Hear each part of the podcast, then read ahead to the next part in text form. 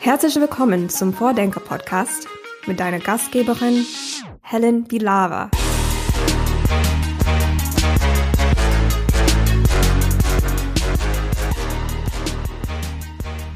Wir sprechen ja hier im Podcast auch manchmal über relativ abstrakte Themen, sowas wie Daten, Software, Infrastrukturen, Zukunftsvisionen. Und bei offener Innovation geht es dabei ja immer darum, dass möglichst viele Menschen mitmachen.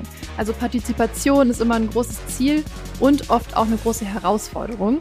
Und deswegen sprechen wir heute mal über eine Möglichkeit, Menschen zu motivieren, Barrieren abzubauen und Beteiligung auch irgendwie spaßig zu gestalten. Deswegen spreche ich mit Professorin für Game Design und Gründerin Linda Breitlauch. Sie ist 2007 Europas erste Game Design Professorin geworden und sie lehrt aktuell an der Hochschule Trier im Studiengang Intermedia Design. Linda Breitlauch hat außerdem das Startup Skilltree mitgegründet. Skilltree ist spezialisiert auf Technologietransfer zwischen Games und anderen Industrien. Und wir sprechen heute über die Möglichkeiten von Games im Zusammenhang mit Lernen, Innovationen und Smart City. Ja, dann herzlich willkommen, Linda Breitlauch und hallo in die Hochschule Trier. Hallo, Helen. Ähm, genau, ich starte wie immer in diesem Podcast mit einer Frage, die äh, mein letzter Gast mir mitgegeben hat. Und das war diesmal Clarice Schröder vom Verein Offene Kommunen NRW. Und sie hat gefragt, wenn du mit dem Finger schnipsen könntest, welche politische Institution müsste eingerichtet werden? Ja, es gibt ja schon sehr, sehr viel. Ich meine, das, was jetzt im Moment am wichtigsten wäre, Klima und äh, gesellschaftlicher Zusammenhalt, da wird ja gerade viel getan. Aber wenn es etwas gibt, was es noch nicht gibt, dann wäre es wahrscheinlich sowas wie ein ein Serious Game Lab, ähm, das, was wir hier in Trier haben, allerdings in groß und bundesweit vernetzt. Also eine, ein Labor, in dem man äh, Spiele für zum Beispiel die Gesundheit, aber eben auch für andere Serious-Anwendungen äh, entwickeln würde mit Unterstützung ähm, ja, von Politik und äh, Gesellschaft. Uh, Serious Games sind ja dein äh, Spezialgebiet, sag ich mal. Kannst du vielleicht einmal erklären, was das genau ausmacht? Das sind ja Spiele, die nicht primär oder nicht nur zur Unterhaltung gedacht sind. Ähm, was ist dann das Besondere an Serious Games? Ja, das ist so die, die gängige Definition ähm, und die ist auch nicht falsch, ähm, impliziert aber immer so ein bisschen, als wären das Spiele, die keinen Spaß machen dürfen. Äh, das ist nicht so. Also mit Serious Games ähm, bezeichnen wir Spiele, die ähm, nicht in erster Linie als Entertainment-Produkt gedacht sind, das stimmt, aber vor allen Dingen ähm, einen bestimmten Zweck verfolgen, also eine Wirkung erzielen wollen. Zum Beispiel Lernen, Kompetenzerwerb, ähm, Verhaltensänderungen, das ist vor allen Dingen im therapeutischen Bereich ganz wichtig. Also im Grunde genommen äh, entwickeln wir Serious Games, um den Spaß am Spiel zu nutzen, ähm, um damit das Lernen besser und nachhaltiger zu machen. So ein bisschen durch die Hintertür quasi. naja, nein, eigentlich nicht. Wenn man ganz ehrlich ist, ich glaube auch die Pädagogen sind sich grundsätzlich darüber einig, dass Spielen die Urform des Lernens ist. Ähm, wenn man das bei Kindern beobachtet, ähm, oder auch bei, bei jungen Säugetieren, die spielen ja im Grunde genommen ähm, das, was, äh, was sie später ähm, trainiert haben müssen. Also sei es ein Rollenspiel bei Kindern, wo sie sozialen Umgang miteinander pflegen, Dinge austesten und so weiter. Das heißt also, das Spielen ist eigentlich die ursprünglichste Form des Lernens. Dass wir Lernen dann häufig so verstehen als etwas, was man in der Schule tut, was eigentlich keinen Spaß macht und ähm, das ist im Grunde genommen eigentlich äh, sozusagen von hinten gedacht, denn äh, ursprünglich kommt ähm, der Lernerfolg tatsächlich aus dem äh, aus dem Spielspaß, aus dem Spielerleben.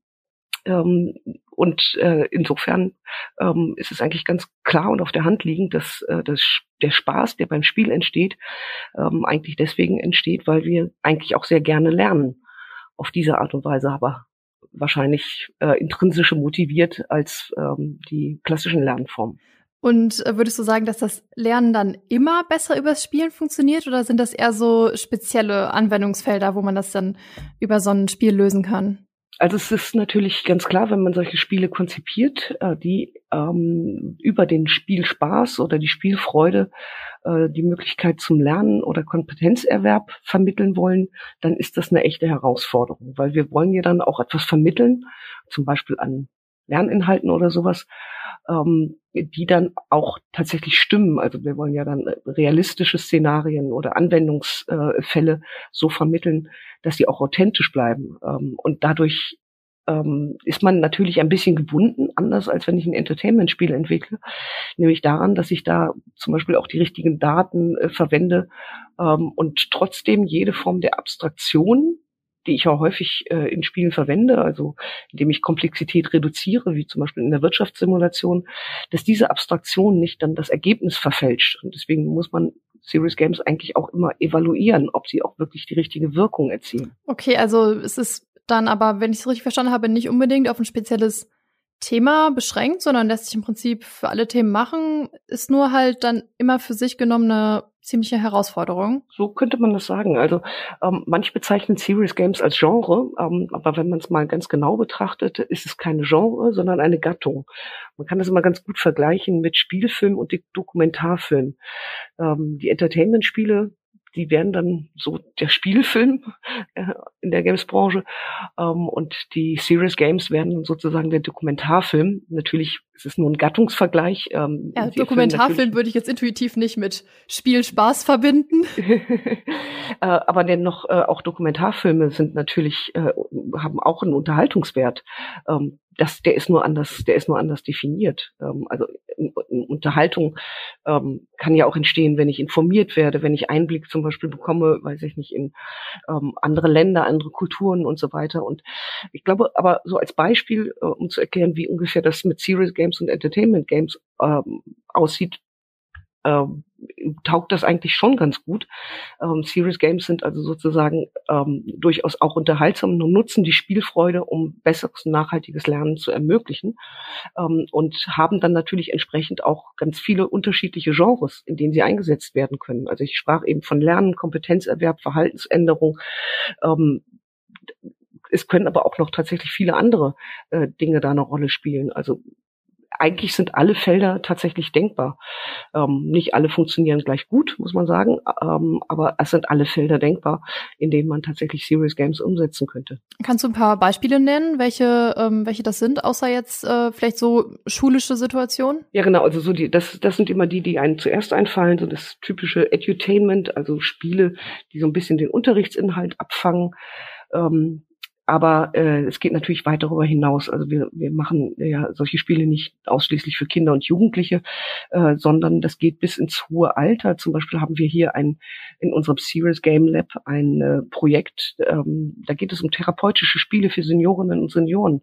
Also bis ins hohe Alter spielen, um zum Beispiel, wie gesagt, therapeutische Wirksamkeit zu entfalten. Ähm, ist also auch nicht auf Altersgruppen beschränkt, aber dazwischen liegen natürlich noch ganz viele andere Felder. Das ganze Thema Kompetenzerwerb in Unternehmen beispielsweise, da wo man Weiterbildungen ja einsetzt, ähm, äh, um auf dem neuesten Stand der Technik zu sein. Oder in Hochschulen, wo beispielsweise ähm, Wirtschaftssimulationen äh, genutzt werden, ähm, um Studierenden ähm, der Wirtschaftswissenschaften zum Beispiel das Verständnis von Wirtschaftsabläufen zu erleichtern ähm, oder in der Betriebswirtschaft ähm, die Kenntnisse, die man äh, sich da anlesen muss, einfach auch durchaus erspielen kann. Also es gibt wahnsinnig viele Anwendungsfelder in der Tat. Jetzt hast du schon zum zweiten Mal das Serious Game Lab erwähnt und eben sogar gesagt, dass man sowas eigentlich sogar bundesweit äh, brauchen könnte. Was genau ist das für eine Institution und was macht ihr da? Ja, es ist ähm, ein Lab, ist ja im Prinzip, es kann ja alles sein. Es kann virtuell sein, es kann physisch sein. Wir haben beides. Ähm, wir haben ähm, insgesamt äh, drei Studiengänge, die interdisziplinär miteinander verzahnt sind. Äh, und daraus sind auch Kurse entstanden. Also das ist natürlich die Informatik. Das sind wir hier als Designer. Da haben wir schon seit vielen Jahren eine äh, Kooperation, eine interdisziplinäre Ko Kooperation, so dass wir dazu zu Teams kommen, ähm, die gemeinsam Spiele entwickeln aus Designsicht, aus äh, Programmiersicht. Dann sind auch noch die Therapiewissenschaften dazugekommen und das ist eben eins unserer Spezialbereiche, dass wir auch ähm, therapeutische Spiele entwickeln. Äh, und das ist vor allen Dingen dann eine Kooperation aus mehreren Studiengängen, die hier vereint sind. Und wir gehen aber auch raus. Das heißt, wir haben natürlich ganz viele Kooperationspartner, Unterstützer, ähm, auch andere Hochschulen oder sowas, die ähm, hier mit ihren äh, Netzwerken und Kompetenzen äh, mit reinspielen. Wir haben aber auch einen physischen Ort hier. Im Prinzip direkt neben mir ist das Lab, wo dann eben auch ähm, unterschiedliche Technologien getestet werden, ob zum Beispiel, ob sie barrierefrei sind. Aber wir haben natürlich auch äh, VR, AR ähm. Wir haben Eingabegeräte, ähm, die, die mal ein bisschen besonders sind oder die eben barrierefrei sind. Wir haben ähm, augengesteuerte äh, äh, Programme und natürlich entsprechende äh, Hardware dazu. Also vielfältig sozusagen. Ich finde es interessant, dass da so viele Fachbereiche äh, zusammenarbeiten, weil das ja auch so das ist, was wir bei der Open Innovation City immer versuchen zu ermöglichen und zu fördern, solche ähm, ja, Austauschnetzwerke.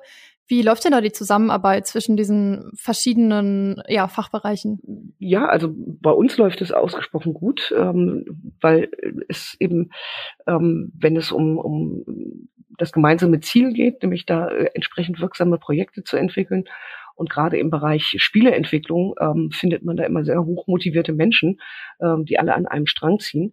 Aber alle bringen eben ihre unterschiedlichen Expertisen ein. Also äh, Therapiewissenschaften mit ihren evidenzbasierten äh, Blickwinkeln ähm, und äh, Form der Evaluation, äh, Programmierer, Designer, die eigentlich auch häufig ein bisschen unterschiedlich ticken ähm, in, in ihrer Art, äh, wie sie an solche Projekte rangehen, die alle zusammenzubringen und dann äh, sich auszutauschen und dann noch, wie gesagt, die Netzwerke, die dann außerhalb der Hochschule noch dazukommen, zu nutzen. Ähm, das ist etwas, was ähm, ausgesprochen produktiv ist äh, in vielen Gebieten, äh, weil man eben so viel lernt, weil man immer irgendwie über den Tellerrand schaut. Bei jedem Serious Game, was wir machen, lernen wir komplett neu, unter Umständen eine komplett neue äh, Sichtweise kennen. Ähm, und es geht eben vor allen Dingen auch ähm, um, um solche äh, Sachen wie, keine Ahnung, wenn wir uns kommen wir sicher gleich noch drauf zu, zu, sprechen, wenn wir uns zum Beispiel um das Thema Smart City, dann hat man plötzlich unglaublich viele Anknüpfungspunkte, zum Beispiel hier auch zu unserem Umweltcampus in Birkenfeld, die ja beispielsweise Umweltmanagement äh, und sowas ausbilden, ähm, so dass äh, man also ständig eigentlich lernt ähm, und wenn man Lust darauf hat, äh, ständig Neues dazu zu lernen, dann ist die Entwicklung von Serious Games eigentlich absolut perfekt. Und äh, könnten vielleicht Games in solchen Innovations- und Austauschprozessen auch ein ähm, ja, Modell sein, um, um solche Innovationen zu fördern? Also ich habe mich gefragt, weil viele auch Unternehmen sind ja immer auf der Suche nach Lösungen, wie man so ja innovative Prozesse unterstützen kann, irgendwie Freiraum schaffen kann, kreative Gedanken anregen und so weiter. Ähm, ist das ein Bereich, wo, wo Games auch als Tool eingesetzt werden? Ja, absolut. Also jeder äh, Unternehmer, jede Unternehmerin kennt wahrscheinlich Planspiele, ähm, wo es äh, einfach erstmal nur darum geht, bestimmte Aspekte zum Beispiel aus der Betriebswirtschaft äh, zu vermitteln. Aber das geht natürlich auch weit darüber hinaus. Also ich habe ja eben das Beispiel Smart City genannt, äh, weil wir auch in dem Bereich gerade ein Projekt entwickeln und daran kann man das, glaube ich, ganz gut erklären. Ähm, das ganze Thema Technologietransfer hat aus dem Blickwinkel der Spieleentwicklung ähm, eine ganze Menge Dinge die andere Branchen hervorragend gebrauchen können. Also fangen wir mal mit dem Thema Lernen an. Da haben wir eben drüber gesprochen.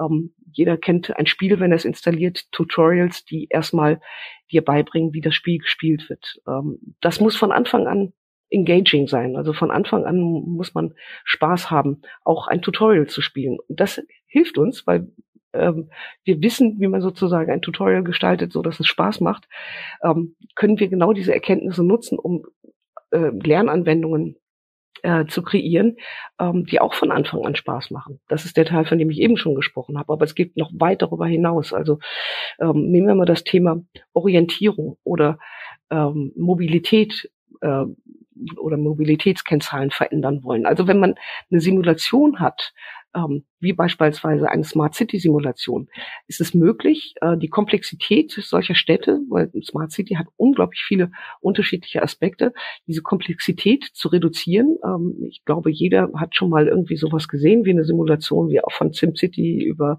City Skylines oder was auch immer, ähm, die unterschiedliche Komplexitätsgrade haben und wo unglaublich viele Daten verarbeitet werden. Und diese Daten, die müssen ja nicht fiktiv sein, wie das in den klassischen Computerspielen ja der Fall ist, sondern es könnten ja echte Daten sein.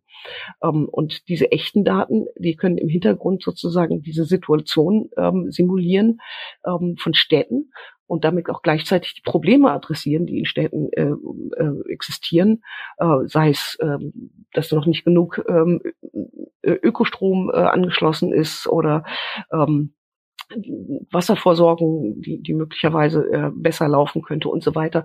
Und das heißt, man kann eigentlich innerhalb von so einem Spiel ähm, auch äh, Dinge vermitteln, also im Sinne von Komplexität reduzieren, ähm, um sie verständlich zu machen. Und man kann aber andersrum, wir nennen das sozusagen Games for Science, können wir Bürger Bürgerinnen und Bürger partizipieren lassen ähm, an solchen Simulationen. Die können selber eigene Lösungen bauen, von denen sie glauben, dass sie, dass sie besser funktionieren als die, die es vielleicht aktuell gibt in der Realität, können das zusammen in einer Community tun, so wie Spiele-Communities ja immer gerne zusammen etwas, ähm, etwas meistern.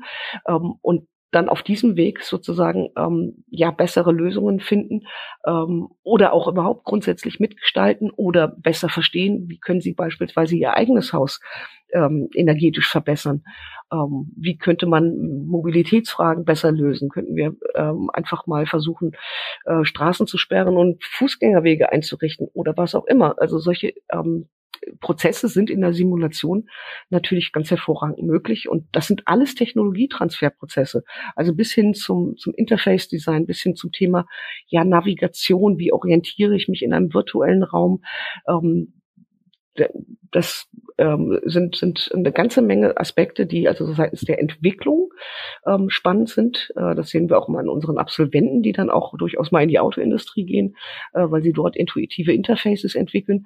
Aber sie sind eben auch auf der Nutzerseite ähm, extrem spannend. Das heißt also auch die, die ähm, Spielerinnen und Spieler können tatsächlich etwas einbringen, ähm, was einen Mehrwert hat, weil es ein, ein demokratischer Prozess ist, äh, an dem jeder teilhaben kann.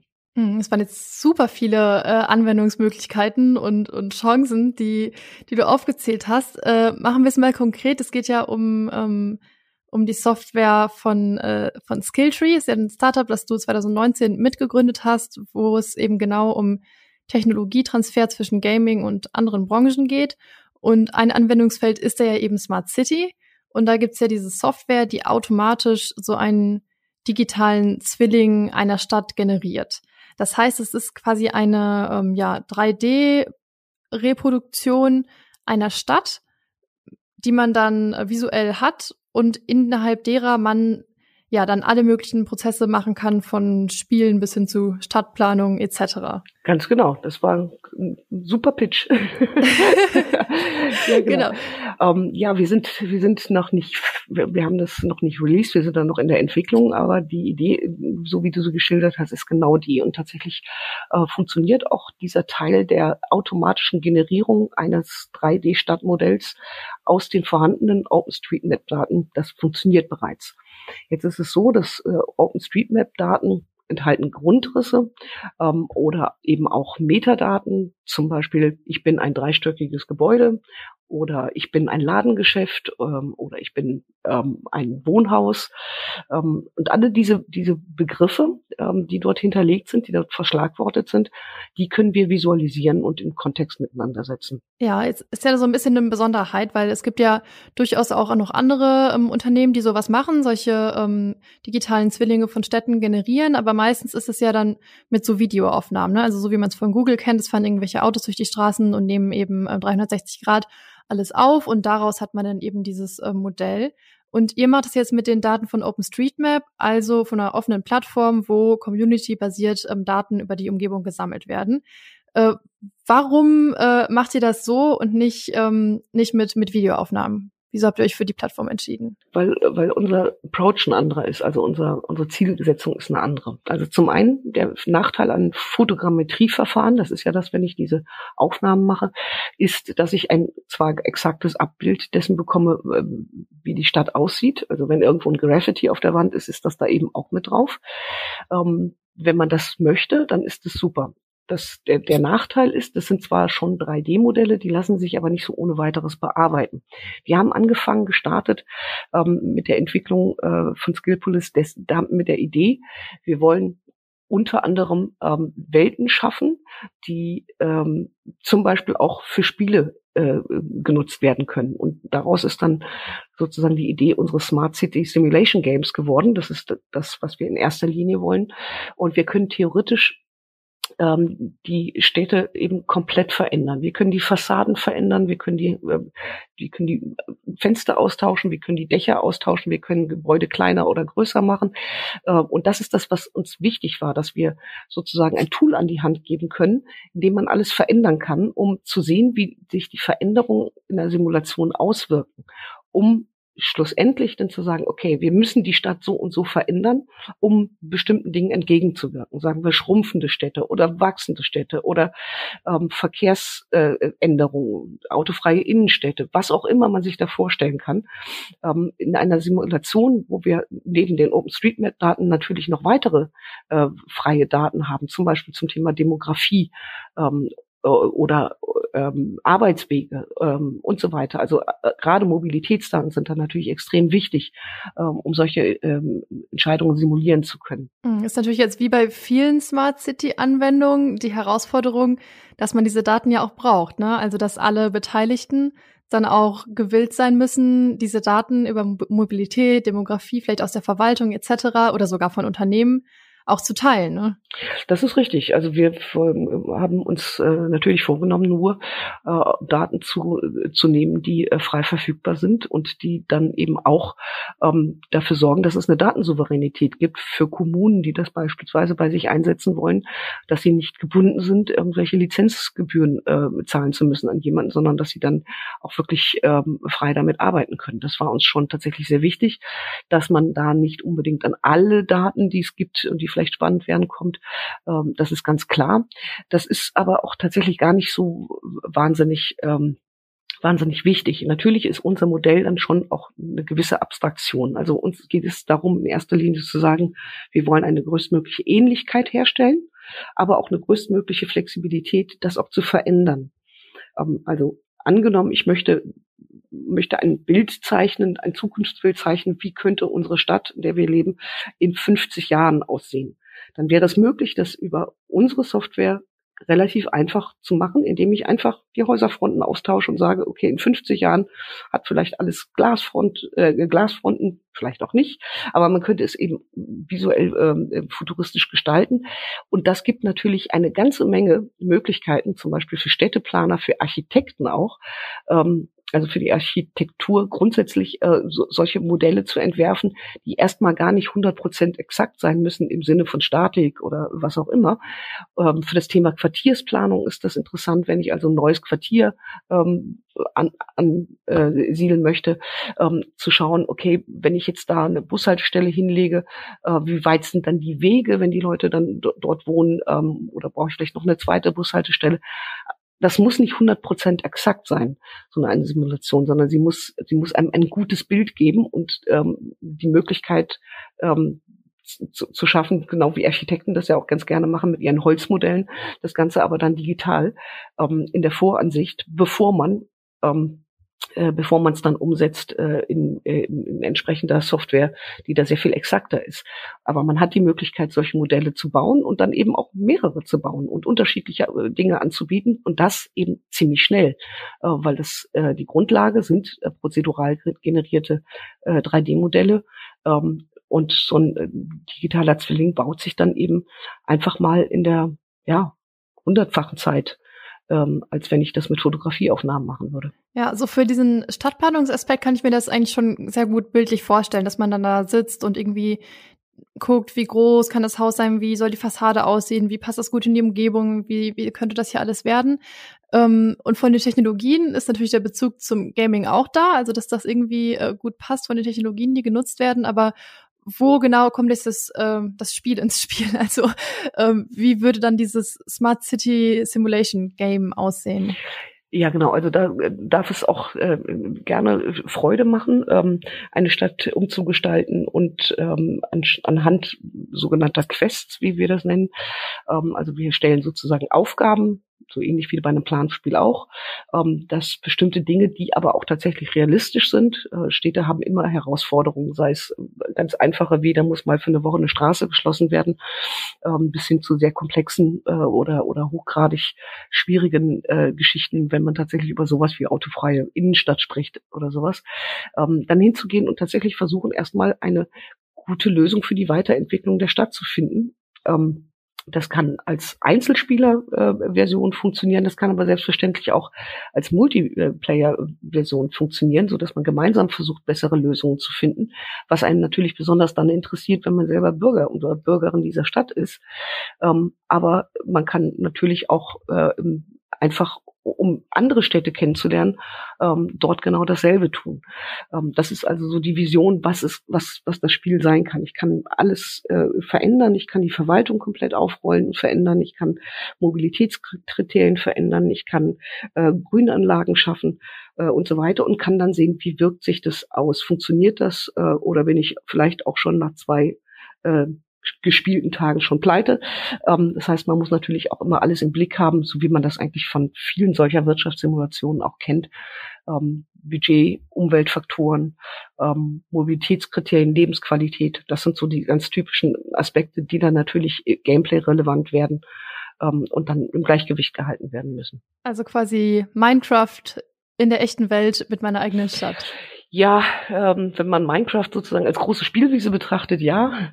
Ähm, rein jetzt vom Gameplay ist, ist, ist es vielleicht nicht vergleichbar mit Minecraft, sondern dann wirklich eher wie sowas mit sowas wie Anno, City Skylines oder ähm, oder Siedler oder sowas.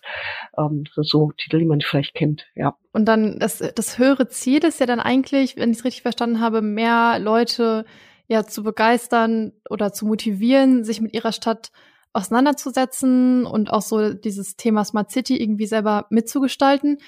Ähm, das ist ja auch ein super wichtiges Ziel für ganz viele Städte, die irgendwie in diese Richtung wollen. Also Partizipation ist irgendwie immer eine Herausforderung und es ist immer schwierig. Ähm, wie kann das denn in so ein, in so ein Smart City Konzept eingefügt werden oder in so, so Partizipationsprozesse, die es in Städten gibt? Ja, also angenommen eine Kommune würde sagen, ähm, wir haben hier äh, etwas, was wir äh, vorbereiten für, weiß ich nicht, den Stadtrat, ähm, eine Umgestaltungsmaßnahme und darüber soll abgestimmt werden, dann könnte man so etwas als Mission in einem Computerspiel darstellen äh, und äh, Bürgerinnen und Bürger auffordern, tolle Konzepte einzureichen, vielleicht einen kleinen Wettbewerb draus zu machen. Ähm, und da könnten sich äh, sowohl, wie gesagt, Einzelne als auch äh, Teams zusammenschließen und dort ähm, sowas umsetzen. Und alleine, dass man sozusagen eine visuelle äh, Repräsentation dessen hätte ähm, und man auch noch ein Stück weit nachweisen könnte, dass es tatsächlich eine Verbesserung darstellt, anstatt eine Verschlechterung, könnte natürlich tatsächlich auch ganz einfache politische Prozesse ähm, argumentativ unterstützen, also zum, äh, zum Vorteil, weil das natürlich dann einen höheren ähm, Akzeptanzgrad ähm, in der Bürgerschaft bekommt, wenn sie selber solche Ideen entwickelt haben, wo sie sonst kaum eine Möglichkeiten haben, weil sie gar, solche Tools ja gar nicht haben, ähm, um sowas umzusetzen. Äh, das wäre so der eine Punkt. Und der andere ist aber natürlich auch der, und der ist ganz besonders wichtig, ähm, das, das Thema Nachhaltigkeit. Also ähm, angefangen davon, wie kann ich mein eigenes Haus zum Beispiel umbauen, damit es ähm, zum Beispiel ähm, Strom produziert. Also wie viel PV-Anlagen, wo kann ich die drauf machen? Ist, ist das von der Beschattung her äh, überhaupt ähm, überhaupt sinnvoll oder ähm, muss ich vielleicht eine andere Möglichkeit wählen, ähm, wie ich mein Haus umbaue, dass es äh, energieneutraler wird oder energieeffizienter wird. Ähm, also bis hin zu so, solchen, solchen Mikroaspekten ähm, kann man sich das alles sehr gut äh, vorstellen, dass man das umsetzen kann. Ja, ich kann mir auf jeden Fall gut vorstellen, dass es auf jeden Fall motivierender und spaßiger ist als so ein Beteiligungsprozess, wo man in ewigen Chats irgendwie seine, seine Argumente austauscht. Aber es ist ja wahrscheinlich auch eher für eine kleinere Gruppe, die, die irgendwie gerne gerne online spielt, ähm, zugänglich und und vielleicht auch, also auf so ein Spiel muss man sich ja auch erstmal einlassen, sage ich mal. Es ist ja vielleicht auch nicht für jeden was, oder? Also es gibt natürlich Spiele, die sind so hochkomplex, weil sie wirklich einen großen, hohen Komplexitätsgrad abbilden.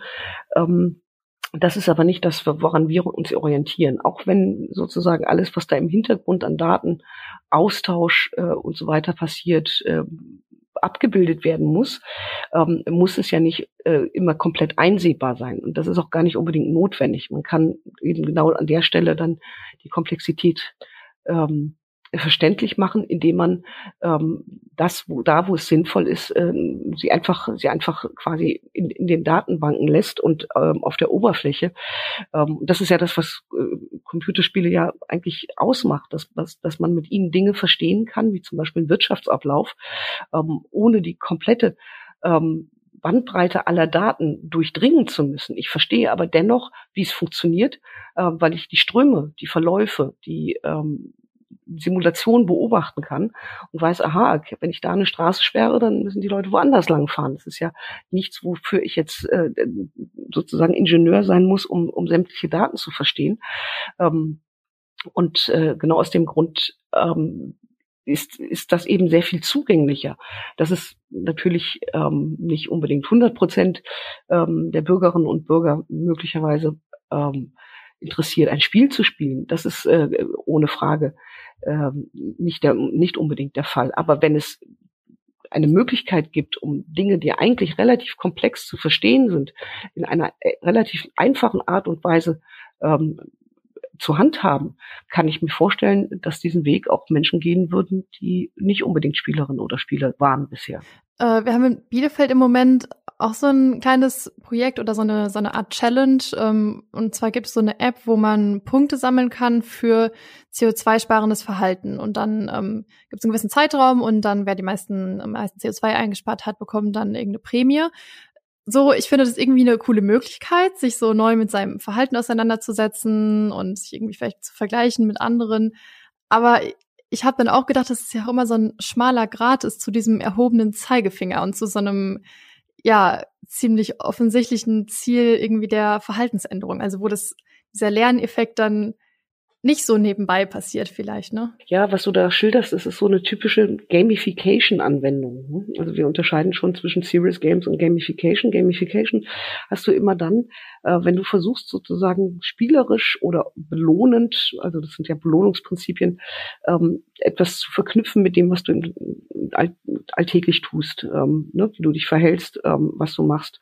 Ähm, wenn du ähm, etwas tust, was man eben belohnen möchte, dann ähm, ähm, kann man das mit solchen Gamification-Maßnahmen tun. Das ist so ein Klassiker dafür.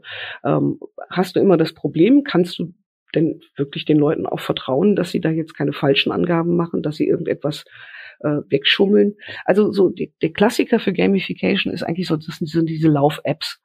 Ja, dass ich ähm, weiß ich nicht, Schritte zählen und, und dann so ein kleines äh, Achievement bekomme, also eine virtuelle Belohnung, dass ich angespornt werde und so weiter. Sowas funktioniert ja in der Regel total gut. Ähm, das, äh, was du aber eben meintest, das äh, sind natürlich dann schon so äh, so Fälle, ähm, ist ja alles gut und schön, wenn es belohnt wird und das ist auch hoch motivierend. Aber was ist, wenn schlechtes Verhalten bestraft werden würde? Ähm, solche Beispiele gibt es natürlich auch. Ähm, und das sind dann eben die absoluten Negativbeispiele. Das scheint mir jetzt bei, bei dieser App nicht der Fall zu sein. Aber das ist natürlich dieselbe Systematik, die dahinter steckt. Grundsätzlich finde ich es immer gut, ähm, positives Verhalten zu, zu belohnen. Ähm, da ist aber immer die Frage, wer bewertet denn, was positives Verhalten ist? Und da wird es dann unter Umständen zu einer moralischen Herausforderung. Okay, also das, da sprechen wir noch nicht von einem Game, sondern eher von einem Gamification, ähm, ja, Gamification-Aspekt. Äh, wie würde man das dann in einem richtigen Spiel anders machen? Also wie würde ein Spiel oder vielleicht auch konkret diese, diese Smart City-Simulation dann dieses Ziel oder diesen Lerneffekt klimaschonendes Verhalten erzielen? Ja, indem ich erstmal sichtbar mache, ähm, was, was eigentlich alles klimaschädlich ist. Ich bin mir relativ sicher, nicht jeder ähm, also jeder weiß natürlich, wenn ich Auto fahre, ist das nicht gut für die Umwelt. Ähm, aber ähm, es gibt ja noch viel, viel mehr Dinge, die zum Beispiel CO2 verursachen, ähm, von denen man sich überhaupt nicht bewusst ist, dass es so ist. Und das kann man ähm, natürlich äh, sichtbar machen. Also angefangen davon zum Beispiel, was ist eigentlich mit Gebäuden? Ähm, wie kann ich da ähm, CO2-Verbrauch senken, indem ich beispielsweise ähm, ne, bessere Wärmedämmung habe oder mal die Fenster aus den 70er Jahren austausche oder was auch immer. Ähm, und ich glaube, durch dieses Sichtbarmachen alleine ähm, indem ich dann die Häuser vielleicht einfach renovieren muss, ähm, um sie, um sie CO2 oder PV-Anlagen draufstellen muss. Also um nur ein paar einfache Beispiele zu nennen. Ähm, vermittelt sich mir doch schon, aha, das sind also alles Sachen, was ich tun könnte. Äh, cool, denke ich mal drüber nach, vielleicht mache ich es denn wirklich. Aber es wird nicht überprüft, es wird nicht in irgendeiner Form äh, registriert im Sinne von, ähm, ne, du, du hast jetzt äh, so und so viele Punkte erwirtschaftet und dafür kriegst du jetzt am Monatsende äh, eine Steuergutschrift, äh, sondern es geht wirklich rein darum, ähm, diese Simulation als solche ähm, äh, zu spielen und auszuprobieren und auch mal zu scheitern, wie man das in Spielen eben kann, ähm, mit den klassischen äh, Belohnungsprinzipien zu arbeiten, die aber im Spiel verbleiben und nicht in der Realität wirksam werden. Es sei denn, ich habe verstanden, was ich selber alles tun kann und dann ähm, nehme ich meine Erkenntnisse und werde selber tätig. Aber dafür brauche ich dann keine externe Belohnung mehr. Die Belohnung, die haben wir ja alle. Ähm, wenn wir zu besserem Klima kommen, ähm, geht es uns ja allen besser. Also im Prinzip ist es eigentlich einfach eine andere Art und Weise, ja, Daten und Informationen aufzubereiten und, und zugänglich zu machen. Ganz genau. Also das, ähm, das was so gut wirkt an, an gut designten Spielen, äh, das sind zwei Aspekte, ähm, die vor allen Dingen dann fürs Lernen super spannend sind. Das sind Selbstwirksamkeit und Probehandeln. Also ich kann ähm, mich so oft ausprobieren, wie ich will, ohne dass es in irgendeiner Form irgendeine eine Wirkung im echten Leben hat. Ähm, das ist einer der Gründe, warum man ja auch sagt, Spiele seien unproduktiv. Ähm, ich setze das jetzt mal sozusagen virtuell in Anführungszeichen, weil ähm, nur weil etwas sozusagen in dem Sinne unproduktiv ist, heißt es ja nicht, dass es wirkungslos ist. Ähm, unproduktiv heißt, sie stehen für sich selber. Du kannst innerhalb des Systems kannst du dich komplett ausprobieren. Auch bei Rollenspielen ist das ja so. Du kannst dich ausprobieren. Du kannst ähm, mal etwas anderes tun äh, und dadurch lernst du ja immer irgendwas. Und äh, diese, äh, dies nutzen wir ähm, mit dem, mit dem zweiten Aspekt zusammen, nämlich mit dem der Selbstwirksamkeit. Ich kann mit gutem Game Design erreichen, dass äh, Menschen eine, eine Mission zum Beispiel durchlaufen sollen im virtuellen Raum, äh, den sie durchlaufen in, sagen wir mal, zwei Stunden Spielzeit, äh, was im äh, echten Leben, also im physischen, äh, in der physischen Realität, äh, vielleicht zwei Jahre dauert. Also man kann das einfach verkürzen, indem ich eine Baumaßnahme dann einfach relativ schnell abschließe, äh, weil ich die Zeit im Spiel natürlich sehr viel schneller laufen lassen kann. Jeder kennt das, der, jeder, der spielt.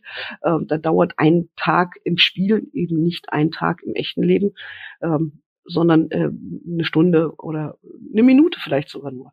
Äh, oder ich kann es beschleunigen. Und dadurch kann ich natürlich die Auswirkungen ähm, dessen, was ich dort tue, sichtbar machen, schnell sichtbar machen. Ähm, und das schafft natürlich eine unheimlich gute Argumentationsgrundlage äh, für alle möglichen Prozesse, die in so einer Smart City ablaufen können. Wie ist das denn, wenn man mit so einer Idee jetzt auf Smart City ManagerInnen oder ähm, auf Menschen in großen Wirtschaftsunternehmen zugeht und sagt, hey, äh, wir haben hier die und die Argumente und aus den und den Gründen könnte dieser Prozess mit Hilfe eines Computerspiels viel zugänglicher gemacht werden oder den, den mitmachenden Menschen ja irgendwie mehr, mehr Motivation bieten. Äh, auf was für Reaktionen ähm, stößt du denn da so? Also eigentlich ähm, überwiegend auf positive. Ähm, und zwar genau deswegen, weil ähm, also jeder das eigentlich weiß, äh, der in, in ähm, Industrie und Unternehmen unterwegs ist, dass Simulationen ähm, etwas ausgesprochen Produktives sind, wenn man sie entsprechend so einsetzt. Wenn ich sage, Spielen ist unproduktiv, meine ich damit, äh, das ist ja keine Abwertung, sondern das, ganze das Gegenteil davon, es, ver es verbraucht eben auch nichts. Ähm, also es ist nur sozusagen ein, ein Lernmedium, ein, ein Sichtbarkeitsmedium. Äh, es verbraucht aber eigentlich nichts zugegebenermaßen Strom, ohne Frage. Ähm, aber ansonsten ist es, hat man damit die Möglichkeit, etwas, ne, jeder ähm, weiß, dass wir äh, Piloten und Pilotinnen nicht äh, vom ersten Tag ihrer Ausbildung an in ein Flugzeug setzen, sondern die gehen natürlich erstmal in einen Flugsimulator. Und warum?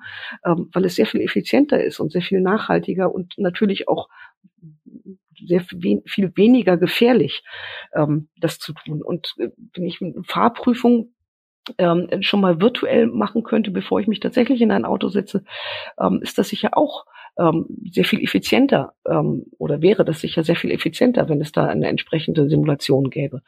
Ähm, ich glaube, das ist unbestritten, dass eine Simulation natürlich ähm, äh, unglaublich viele Ressourcen äh, schont, indem sie etwas äh, zeigt ähm, und auch aber Alternativen auch aufzeigt und ich dann letzten Endes eine viel bessere Entscheidungsgrundlage habe, äh, welchen Weg ich dann schließlich umsetzen werde. Also, ich habe gelernt, äh, viele Chancen durch, ähm, durch Lernen mit Computerspielen, mit Serious Games vor allen Dingen.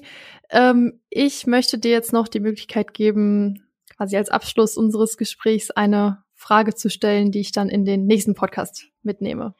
Ja, damit es dann zum Thema passt, hm, äh, würde ich tatsächlich vorschlagen, die Frage, was wünschst du, was wünschen Sie sich einmal als Spiel zu haben, was Sie ansonsten nur lernen müssten?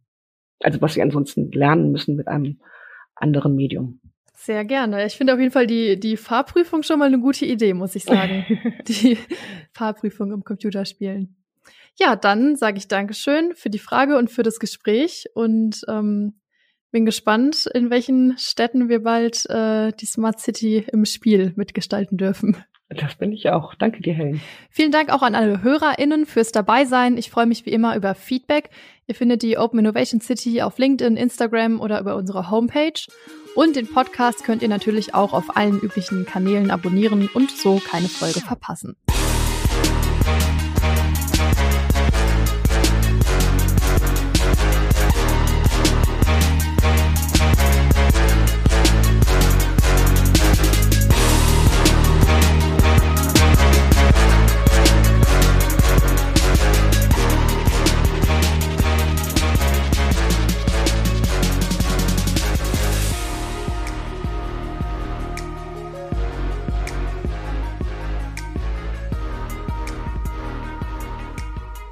Dieser Podcast wird präsentiert vom Projekt Open Innovation City und dem Projektpartnern der Fachhochschule des Mittelstands, der Founders Foundation, UWL Maschinenbau und dem Pioneers Club. Ein besonderer Dank gilt unserem Förderer, dem Ministerium für Wirtschaft, Innovation, Digitalisierung und Energie des Landes Nordrhein-Westfalen.